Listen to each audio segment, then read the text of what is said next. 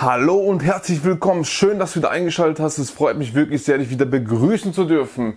Wie du schon in der Überschrift gelesen hast, jetzt möchte ich gerne auch mal mein Statement dazugeben zum Investment Punk, denn ich gebe ihm vollkommen recht, was er da gesagt hat, wie man heutzutage denken muss, wenn man Immobilieninvestments tätigen will. Also, wenn es dich auch interessiert, ich denke mal schon, sonst hättest du dich eingeschaltet, dann bleib gerne nach dem Intro da.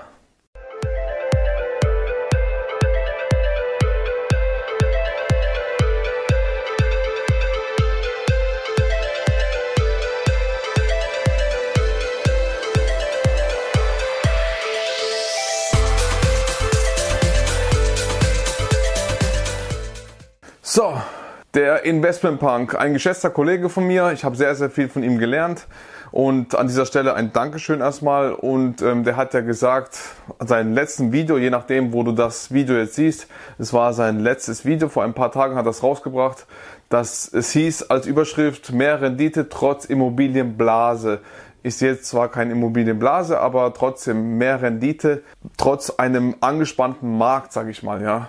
Und ähm, da gebe ich ihm vollkommen recht, denn ich denke schon immer so, seit ich investiere, nicht nur heutzutage, schon 2018 habe ich so gedacht oder Ende 2017 sogar. Und ähm, so habe ich auch investiert. Also sprich, er hat gesagt, heute musst du anders denken, wenn du Immobilien kaufen willst, als Kapitalanlage, als Investment, als langfristige Strategie dann musst du einfach anders herangehen wie damals. Damals war es einfacher, da war der Markt hat dir mehr ähm, Fehler zugelassen. Ja, das heißt, wenn du damals Fehler gemacht hast, hast du nicht so schlimme Einbüßen, ähm, sage ich mal, erleben müssen. Und heutzutage ist es halt anders, denn der Markt verzeiht dir nicht so viel, denn er ist wie gesagt sehr angespannt. Und ähm, ja, die meisten sagen ja da draußen, ähm, es gibt nur noch überteuerte Immobilien, ich finde nichts mehr. Aber der Knackpunkt ist ja, auch wie er sagt, du musst ja unternehmerisch denken, du musst anders denken, du musst vorausdenken, du musst nicht jetzt wie jetzt im Hier die Immobilien sind, sondern du musst auch schauen, wie sie in Zukunft sein werden. Also sprich Miete, Kaufpreis oder an Potenzial. Also allgemein kann man sagen, Potenzialimmobilien sollst du kaufen.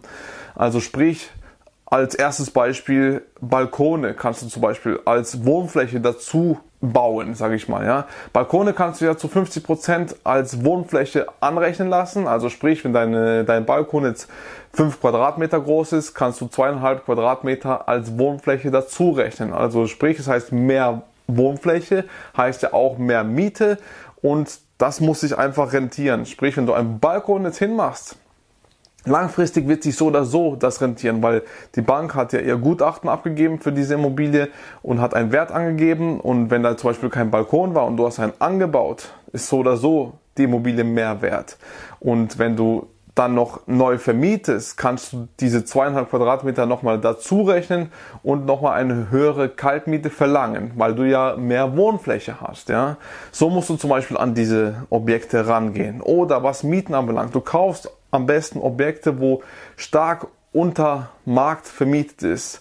Also sprich, für mich ist ja sehr, sehr wichtig, dass immer Zins und Tilgung gedeckt ist. Das ist für mich sehr, sehr wichtig. Ja, ja wenn du da jetzt bei extremem Potenzial Immobilien siehst, dass du 50 Euro pro Monat reinschießen musst, aber du hast extremes Potenzial, sagen wir mal, es ist nur die Hälfte an äh, an Miete bekommst du, was der Markt eigentlich zulässt, dann hast du extremes Potenzial. Wenn der mal rausgeht, der Mieter, oder wenn du sie alle drei Jahre die Miete erhöhen kannst, um 15 bis 20 Prozent, je nachdem, wo deine Kappungsgrenze liegt, wo du investierst.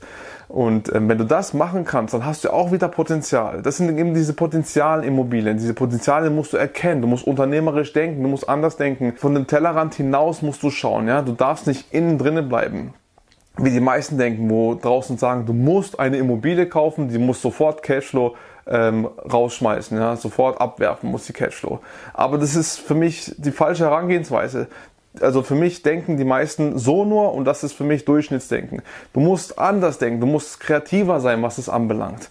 Und eben auch wenn du Immobilien unter Markt, ich kaufe immer Immobilien unter Markt, weil das ist meine Strategie. Es gibt noch andere Strategien, aber meine Strategie ist, unter Markt zu kaufen. Dann ist die Immobilie meistens weniger vermietet worden, also für, für eine niedrige Miete. als der Markt hergibt oder die Immobilie ist renovierungsbedürftig oder im schlimmsten Fall sanierungsbedürftig.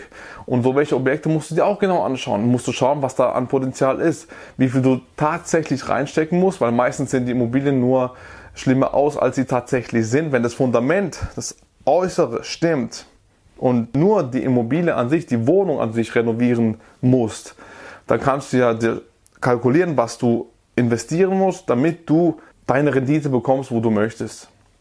Und das ist ein, eigentlich kein schwieriges ähm, Rechenbeispiel und das kalkulierst du einfach mal und dann wirst du so an deine Immobilien herankommen. Wenn du einfach so auf den Markt kommst, gehst und schaust, ja, die Immobilie kostet so und so viel, dann ähm, kriegst du so und so viel Miete und dann, ah, rentiert sich für mich nicht und dann gehst du bei der fünften, sechsten, siebten, achten Immobilie genauso und dann auf einmal sagst du, ja, es ist ja alles zu teuer, ich kaufe einfach gar nicht oder ich warte oder ich gehe in C oder D Standorten, ja. Also dieses C oder D, das mag ich so oder so nicht. Also weiter hinaus, wo, ähm, wo Abwanderung ist oder sogar in die Pampa, wie auch der Investment Punk sagt, oder ähm, wo der Standort an sich noch nie gut war oder der Standort keine Potenziale hat. Auch Standorte können Potenziale haben. Wenn du an so Sachen herangehst, dann Klar, kannst du, kann sein, dass du deine 7, 8 Prozent ja mal bekommst.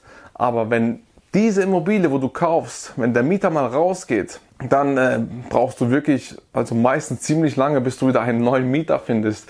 Und das ist bei A- oder B-Standorten, also in guten oder sehr guten Lagen, überhaupt nicht der Fall. Da kannst du dir meistens sogar den Mieter aussuchen. Ja, und das ist halt der Unterschied. Also sprich, ich will dir einfach sagen, kauf Potenzialimmobilien, das will ich total unterschreiben, was der Gerald Hörhan sagt. Und äh, danke schon mal für dieses Video. Danke, dass ich von dir lernen durfte, wie gesagt. Und schaut, dass ihr so einem Denken an so welche Objekte rangeht. Und dann habt ihr viel, viel mehr Chancen. Und dann kommt ihr an viel, viel mehr Immobilien ran, wie es der Markt eigentlich hergibt oder wie es die meisten nur sehen oder die meisten halt nur bekommen. Und du bist dann den Leuten einen Schritt voraus. Und das würde ich dir wärmstens empfehlen, denn wie gesagt, ich investiere schon immer so und das hat er jetzt Ende 2020 das Video rausgebracht und ich mache das schon ähm, seit Anfang 2018. Ja, so investieren wir und ähm, ja. Deswegen wollte ich einfach mal mein Statement auch dazu geben, damit es endlich mal auch eine Unterstützung bekommt, so ein Denken an so eine Herangehensweise.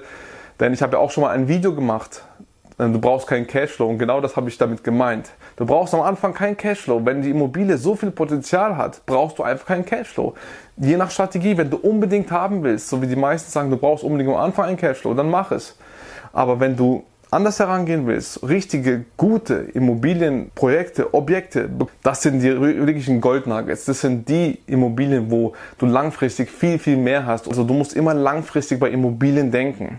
Denn langfristig tut sich immer ähm, besser herauskristallisieren als kurzfristige Geschäfte. Das musst du immer wissen. Langfristig kriegst du immer die beste Rendite. Und Immobilien sind so oder so Langfristgeschäfte. Und von daher, wie gesagt, ein Statement von mir, denn ich kann das total unterschreiben. Vielen, vielen Dank nochmal an dieser Stelle. Und ja, das war einfach mein Statement dazu. Gut, wenn das Video gefallen hat, gerne einen Daumen hoch, gerne ein Abo da lassen. Ansonsten, wenn irgendwas ist, gerne in die Kommentare. Wenn du irgendwas zu sagen hast, gerne da rein. Da können wir auf Augenhöhe gern diskutieren oder kommunizieren, wie du gern möchtest. Und äh, ja, auf jeden Fall würde es mich auch sehr, sehr freuen, wenn du das Video einfach teilst, denn es ist eine wichtige Botschaft, eine Botschaft zum Andersdenken, zum anders herangehen. Und äh, wenn du mehr über mich wissen willst, auf meiner Akademie, matthias-klavina-akademie.de findest du alles über mich, Online-Kurse, Coachings. Ja, und auf Amazon zum Beispiel hast du auch mein Buch, Vermögen und Freiheit durch Immobilien. Wenn du willst, erwerbe es dir für kleines Geld. Ein, eine Riesensumme bekommst du, wenn du das anwendest, was da drin steht. Denn so haben wir eins zu eins investiert und so geben uns die Banken auch das Geld.